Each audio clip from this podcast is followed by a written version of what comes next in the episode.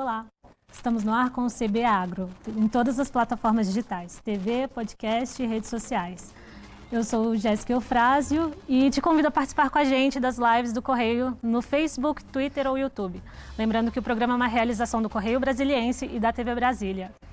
Em todas as plataformas digitais, como eu já tinha falado anteriormente. Aqui comigo, Aristide Santos, presidente da CONTAG, a Confederação Nacional de Trabalhadores na Agricultura. Seja bem-vindo. Tudo bem, Aristides? Tudo bem, obrigado, agradeço pela oportunidade. Imagina, seja bem-vindo. É, Aristides, a agricultura familiar ela é responsável pela maior parte da alimentação distribuída para o país. Né? Eu queria saber, primeiramente, se, primeiro se esses recursos, se os recursos que essas, esses produtores recebem têm chegado na mesma proporção, porque abastecer um país inteiro, 70% de um país é muita coisa, né? É, infelizmente não.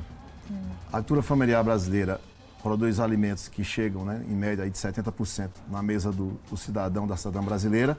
Agora, como o Estado brasileiro tem tratado a agricultura familiar, isso não é de hoje, é ao longo da sua história. Teve períodos que melhorou bastante, mas mais recentemente, principalmente de 2006 pra, 2016 para cá, é, o, há um desmonte das políticas públicas, não só no campo, em outras áreas também, mas no campo principalmente. É, isso já diminui a nossa, aumenta nossas dificuldades políticas públicas várias. No Nordeste, por exemplo, o acesso à, água, por exemplo, através da, do Programa Nacional, do Programa de, de Construção de Cisternas. É, se você pega o orçamento da União, ele diminuiu nas áreas indígenas, nas áreas quilombolas, diminuiu o recurso da assistência técnica. Nós já chegamos a ter é, 600 milhões para assistência técnica no Brasil. Sabe qual é o orçamento desse ano? Hum. 31 milhões. Nossa, bem menos, né? Veja, veja. Uhum. E, e, qual é a importância da assistência técnica e extensão rural para o público que nos, nos acompanha? Uhum. É que um crédito para um agricultor familiar é como um microempresário ou, ou, ou um cidadão que vai adquirir um microcrédito. Se ele fizer um projeto bem orientado, né, pensando todas as condições para fazer aquele projeto, e ele tiver um acompanhamento técnico ao longo do seu projeto, a possibilidade de dar certo esse negócio é muito maior do que se você fizer é, às vezes com orientação básica no início e tocar a vida sozinho. Uhum. Então, a ciência técnica e extensão rural, para nós agricultores e agricultores familiares, é muito importante, tanto na concepção do projeto, como na execução dele o tempo todo. Então, 600 milhões ainda era pouco recurso. Uhum. Imagine 31. Na prática, hoje nós não temos mais assistência técnica no Brasil. Então, é uma agricultura familiar que falta mais apoio, mais investimento, é, de maior valorização. inclusive, nesse período da pandemia, é, outros, outros segmentos da sociedade tiveram apoios, inclusive bancos. O sistema financeiro, para mim, esse nem precisava e teve muito dinheiro. É, os empresários, né, micro, pequenos e grandes, com dificuldades, com certo atraso, mas tiveram né, é, todo esse plano aí em relação a, a como cuidar da folha de pagamento, é, dar um jeito para sobreviver nesse período aí da pandemia, diminuir os prejuízos né, por conta da, da, dos, dos, do, do distanciamento social, daquelas restrições de funcionamento e tudo. E para nós da agricultura familiar, o que teve? Hum. Para o agricultor familiar assim, mais pobre, que está no Bolsa Família, por exemplo, sua família, ele recebeu o auxílio emergencial automático, direto. Uhum. Mas os outros, aqueles em condição um pouquinho melhor ou os mais, os mais, os mais desenvolvidos, não tiveram acesso. E se tiveram, correram até risco de prejudicar seus direitos previdenciários. Então, infelizmente, essa agricultura familiar brasileira, que produz 70% dos alimentos que chegam à mesa do cidadão e da cidadã brasileira não teve o apoio, nem está tendo até agora, do governo federal, como ele merecia. Uhum. E como é que aconteceu o crescimento desse, desse setor na pandemia? A, a, demanda com certeza aumentou, né? Como é que vocês veem esse, esse momento? Olha, é... na pandemia a gente precisava de muito mais apoio. Por quê? Uhum. Porque alimentos é, estava, estava dentro ali das atividades chamadas essenciais. Uhum. Lembra que farmácia, que teve setores, os hospitais, tu, as clínicas, né? Tinha que continuar funcionando, porque como é que as pessoas diziam quem atenderia? Uhum. Então, alimentos também não pode parar. Né? E qual era o nosso desafio? A gente teve que orientar, por exemplo, os agricultores, as famílias que fizessem o distanciamento social, ou seja, trabalhasse ali na sua casa, na sua, na sua propriedade, na sua unidade familiar, né? mas não aglomerasse, não, não podia contratar gente, não podia se juntar ali na família, então já teve um problema. Se você precisava de ajuda de contratação de mão de obra, pelo menos em algum período ali da tua atividade, você não pôde fazer por conta da pandemia. Então, naturalmente, você já teve que reduzir parte da tua área.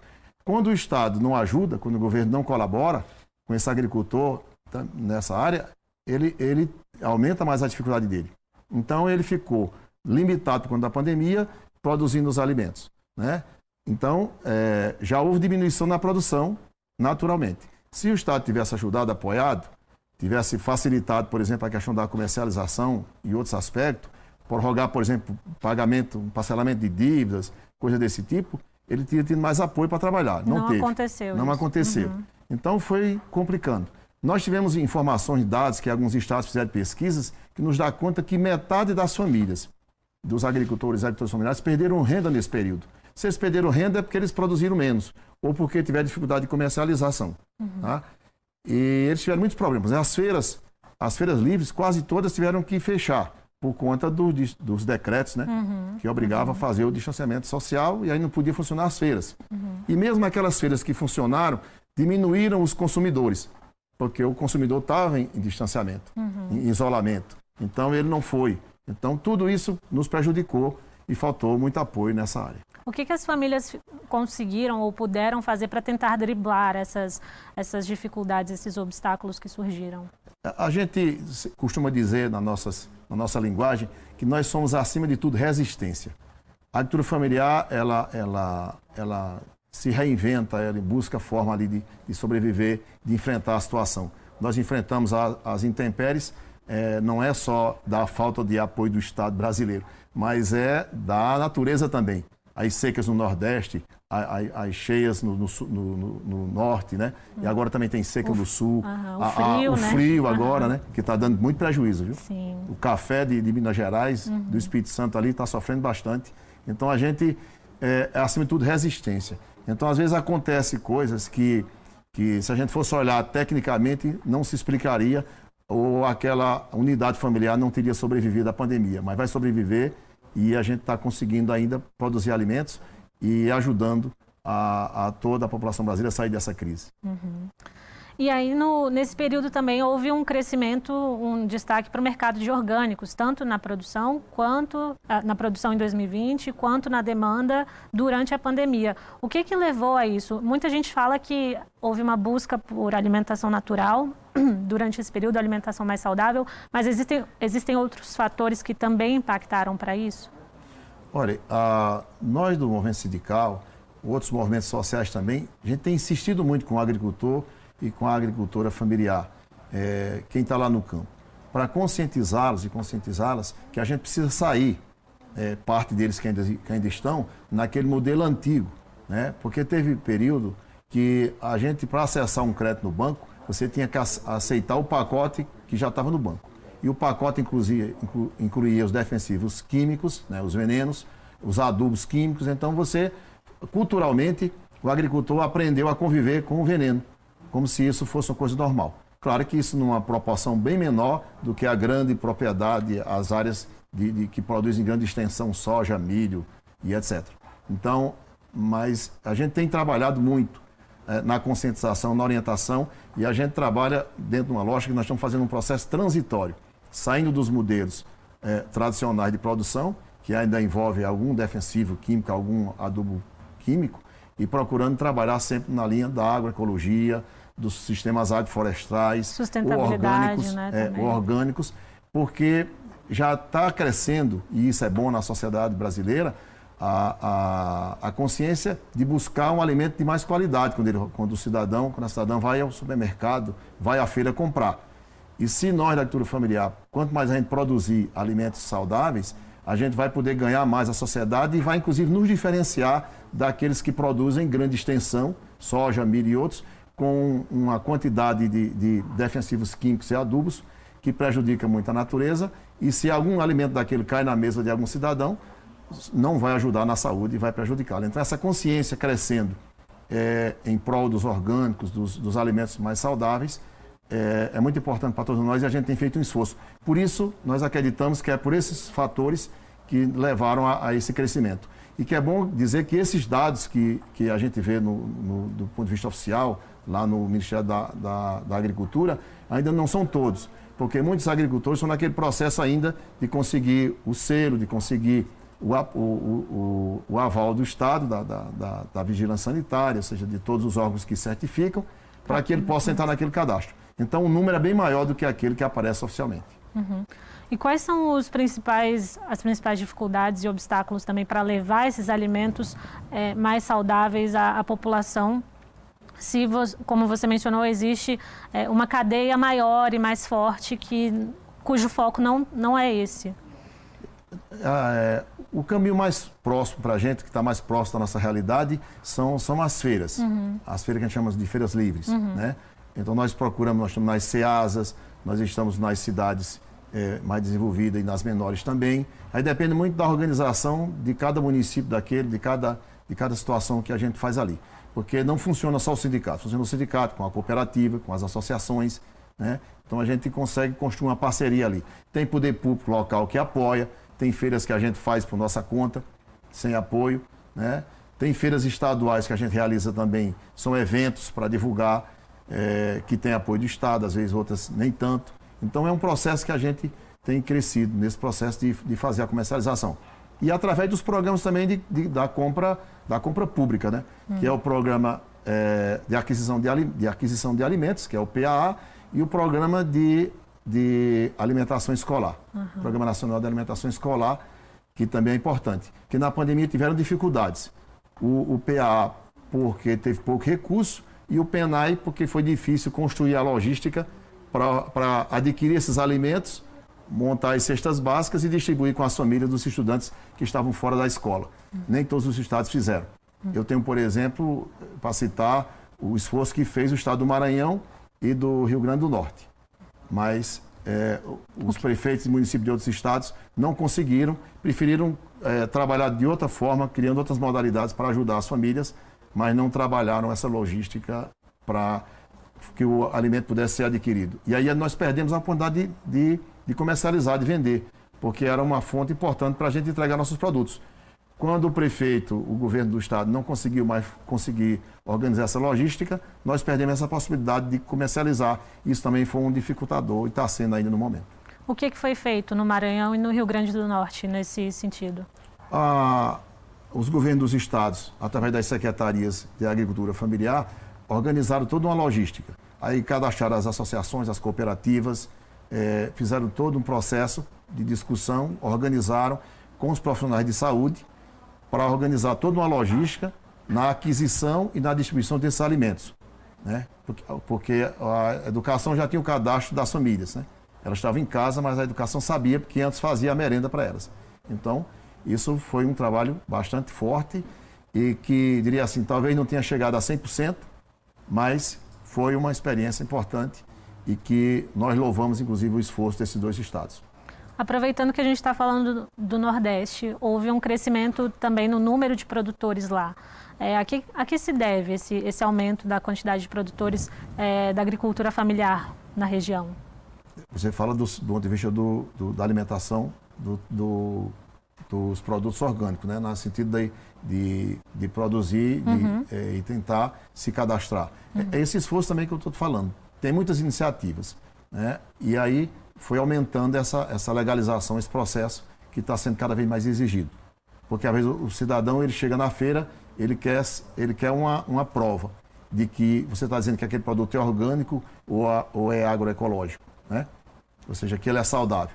Às vezes o cidadão não se, não se convence apenas por você dizer que aquela é uma feira, é, que aquela agricultura é saudável porque vem do pequeno produtor, vem do agricultor familiar. Não, ele quer uma, uma prova. Então isso é, é a experiência do dia a dia nas feiras, é, no contato direto com o consumidor, que leva as pessoas a ir evoluindo também. E toda aquela, aquilo que eu falava antes, todo o incentivo, todo esse processo de conscientização, de formação que a gente faz, de orientação, mostrando para o agricultor familiar que é muito mais seguro, mais sustentável, para ele, para a família, para a natureza, para a sociedade, e ele vai conseguir vender o produto até em melhor, com melhor preço.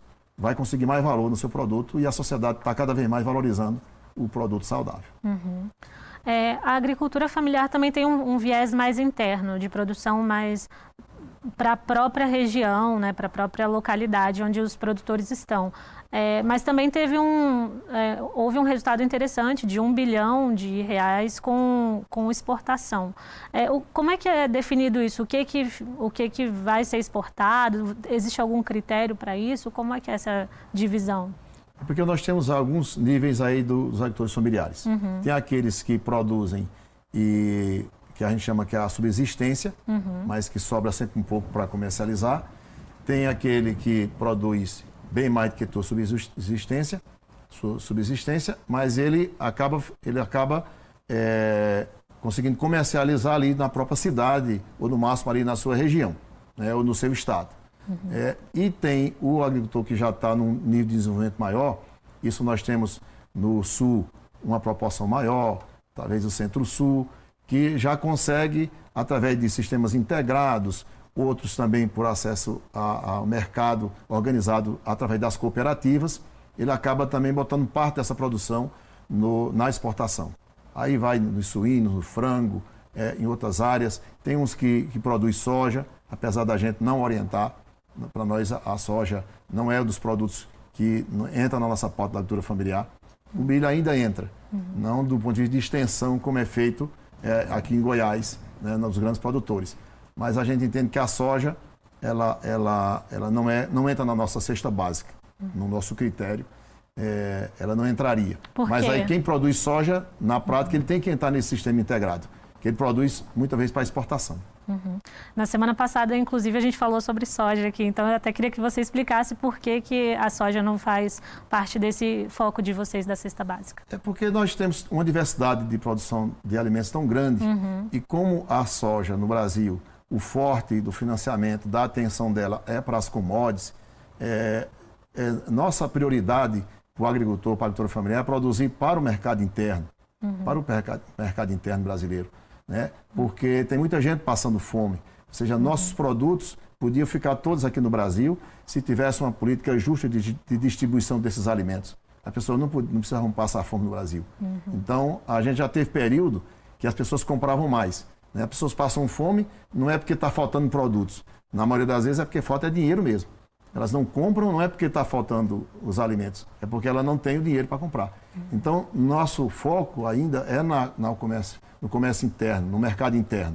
Ah, preconceito com a exportação? Não, não. O agricultor que está lá no sul e está se dando bem em um determinado, em determinada linha da produção dele, seja o suíno, seja, seja ave, seja peixe, seja qualquer outra coisa, não tem problema. Mas o nosso foco é o mercado interno porque nós, nós imaginamos que esse é o grande papel da agricultura familiar e é o grande diferenciador nosso, é o que nos diferencia da, da grande produção, da produção empresarial, que se liga mais nas commodities e para a exportação. O nosso foco aqui é o mercado interno, porque se eu pegar os outros 30%, possivelmente está ali nos médios produtores, a grande, a grande produção realmente já tem tudo organizado para exportação. Uhum. Acho que você acabou respondendo uma pergunta também que eu ia fazer agora, é, mas você pode complementar, que é sobre a relação da agricultura familiar com o agronegócio.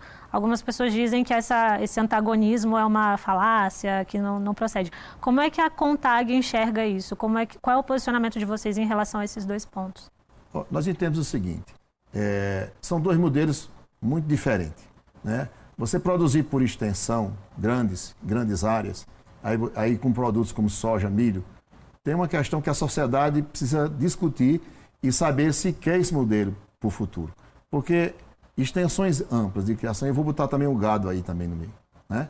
Eu sou um pequeno produtor rural, um agricultor familiar, que também tem lá minha vaquinha, tenho lá minha, minha junta de, de boi, as, as juntas são duas, é uma dupla, né? Tem, tem alguns animais. Não tem um preconceito nenhum com a criação de gado. O problema é a extensão. Né? Parte, por exemplo, das queimadas da floresta da Amazônia tem a ver com isso. É alguém que bota o fogo que é para poder abrir espaço para o gado. Então é, é a floresta sendo queimada e você depois vai vendo. Para passar a boiada. É, né? que a boiada vai crescendo aí atrás. Uhum. Então, esse modelo é sustentável. É, por exemplo, o que aconteceu no Cerrado? Grandes partes de floresta foram, foram derrubadas para poder crescer a soja, o milho. É, é isso que a gente quer, grandes extensões? Então, é, nós entendemos que Ah, não, mas aí gera divisa para o Estado, porque é o agro que está, é a agricultura, porque tem a parte nossa da agricultura familiar nesse, nesse meio aí também, que está sustentando a economia brasileira. É, eu acho que, que, por um lado, eu respeito, mas eu entendo que nós não podemos tirar a floresta para botar o gado, a soja e o milho. Uhum. Certo? Nós não, nós não, esse sistema não é sustentável. Então, é diferente. É diferente. Nós temos que pensar na segurança alimentar, na soberania alimentar. Produzir apenas para exportar. A terra tem, na nossa visão, tem que ter um tratamento diferente. A terra, é, o homem, a, mulher, a terra, o, o, os animais, tem que haver uma, uma convivência harmônica. Uhum. A grande propriedade, a, a grande área com extensão grande de produção, ela não faz essa convivência. Por quê? Porque numa grande propriedade, é, o que é que predomina lá? As máquinas, a tecnologia e as máquinas. Tem poucas pessoas. Se você olhar, por exemplo, os dados do IBGE, no Censo Agropecuário de 2017, é, 77%, quase 80% da mão de obra é, contratada ou ocupada no campo é dessa agricultura familiar, uhum. que só tem 23% da extensão das, das áreas agricultáveis. Uhum. Ó, eu tenho 23%, 77% das pessoas envolvidas. Aí a outra propriedade que tem, da média para grande, tem, tem o restante, os 77%, tem pouco mais de 20% de mão de obra ocupada. Então, que visão de agricultura é essa? De campo é esse? Campo sem gente? Produção sem gente? Uhum. Tá certo? A cidade vai caber todo mundo? Uhum. Maravilha. A gente vai, esse, a gente vai continuar falando desse assunto é, no próximo bloco. Eu vou precisar chamar um intervalo rapidinho.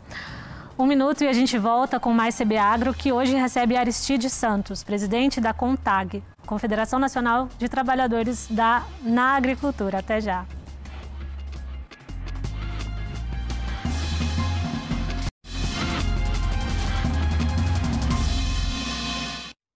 A gente volta com o segundo bloco do CB Agro, que hoje recebe Aristide Santos, presidente da CONTAG, Confederação Nacional de Trabalhadores na Agricultura. Aristides, você falava sobre a distribuição da, dos trabalhadores no campo e também sustentabilidade, é, grandes negócios nessas áreas, derrubadas. Eu queria que você concluísse esse raciocínio porque eu te interrompi antes, da, antes do intervalo. Não, só dizendo que, que em áreas menores uhum. a gente consegue fazer. Aí pode ter alguém que diga, não, mas tem áreas grandes com experiência de, de propriedades sustentáveis, né, tal, tem, tem alguns exemplos por aí, mas são poucos. Uhum. Né? A, a produção em extensão requer isso. Tecnologia, máquinas, não tem pessoas, muito poucas, né? É, então você não emprega, você não ocupa mão de obra, né? Aliás, a extensão, ela, quando ela vai crescendo, essas propriedades vão aumentando, vão comprando, vão tirando foi expulsando os agricultores do campo. Vem mais máquinas é, e saem as e saem pessoas. das pessoas, uhum. tá? Então isso não é uma coisa ruim. A gente também não orienta a fazer uh, os sistemas integrados, porque na integração é a seguinte: tem um grande produtor, de frangos, ele tem o frigorífico, ele tem a terra que ele produz também e tal. E você é contratada, uma unidade familiar, com tua família, para também botar lá uma. produzir frangos. O que acontece? Ele já te passa tudo o, o, o tu, tu, recebe tudo, o, a ração, uma parte da, da, da, da, estrutura, tudo. Aí tu vai receber e vai produzir uma quantidade de, de, de galinhas e tal, vai te entregar uma quantidade de toneladas e tal, tem um acerto ali. É, o que acontece nessa situação? Se der algum problema na tua criação, o, o bônus, ou seja, o prejuízo fica só contigo. É, o, se houver resultado, o maior lucro é o meu. Uhum. Tu sempre fica com uma pequena parte. Agora, os prejuízos ficam todos contigo. Então, esse sistema integrado, é, são raros os sistemas que dão certo. Na prática, é, é, uma mão de obra contratada de forma mais fácil. Entendeu? Uhum. Em vez de eu te contratar, eu uso a tua unidade familiar para tu produzir para mim. Você já acaba o grande explorando ainda mais os pequenos. Esse sistema integral, integrado não é um sistema de cooperação, é um sistema também de exploração. Uhum. Agora, falando de outro tema que obviamente tem relação com vocês, é, em 2019, a ONU, a FAO, que é o braço da ONU para alimentação, agricultura, definiu essa, essa década como década da agricultura familiar, senão é esse o termo certo, né? É, década da agricultura familiar. É, o, quais são as metas previstas? Quais são o, o que que o que que essa década prevê? O que que deve ser alcançado ao fim dessa década? Olha, primeiro, tem uma coisa aí ampla e extraordinária de muita importância. Uhum. É, é, o mundo, através da ONU, né, é, é reconhecendo o papel né, e a importância da agricultura familiar. Isso considerando a segurança e soberania alimentar, é, o, o, a questão da preservação ambiental, a questão da, da, manutenção do homem, da mulher, da juventude no campo, né? ou seja, esse sistema, essa visão mais integrada de campo com a cidade, aonde a gente possa ter um, um, país e um mundo mais sustentável, alimentos mais saudáveis, preservação da, da natureza, das nascentes, né? e essa, essa coisa. Então, o mundo ter anunciado é, que a gente tirou uma década para discutir com a sociedade é, a importância da agricultura familiar, isso é espetacular. O que nós ficamos tristes é o mundo andando nessa perspectiva e o Brasil andando para trás. Porque a década foi lançada em, em, em 2019. Uhum. 2019, né? É, coincide com o início do governo do, governo, do atual governo. Uhum. O que aconteceu no atual governo? O Temer já diminuiu bastante o orçamento da agricultura familiar, mas esse governo diminuiu bastante.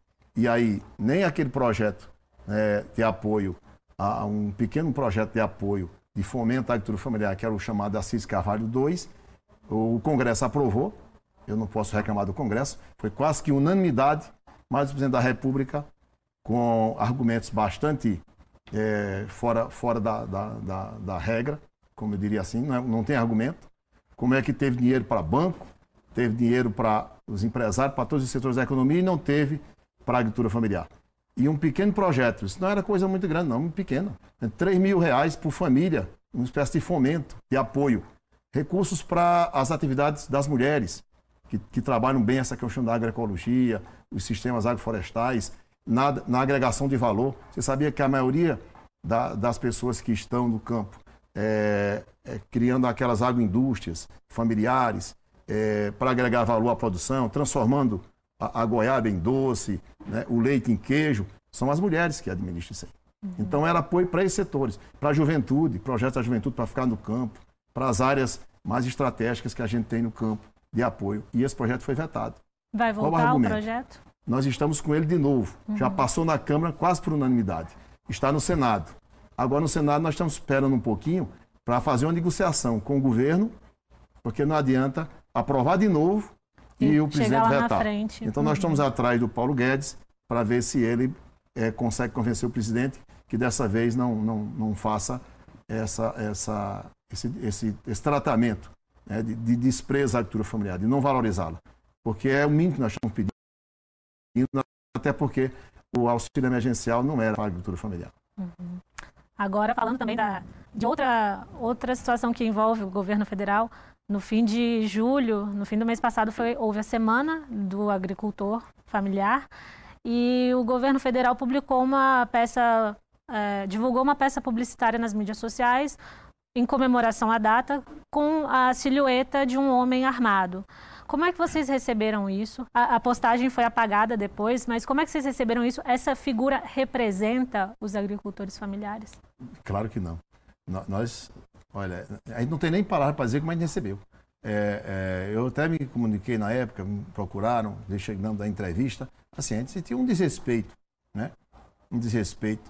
Porque se ele quisesse pegar um símbolo que é tradicional da agricultura familiar, seria a enxada, um exemplo. A gente nem utiliza mais a enxada, porque a enxada, é, por um lado, parece que é aquela agricultura atrasada, da época da enxada, né? Só da enxada. Hoje nós já temos agricultor com seu, seu tratorzinho, com algum equipamento, e nós lutamos para acessar a tecnologia. Para dificultar o campo é uma atividade pesada.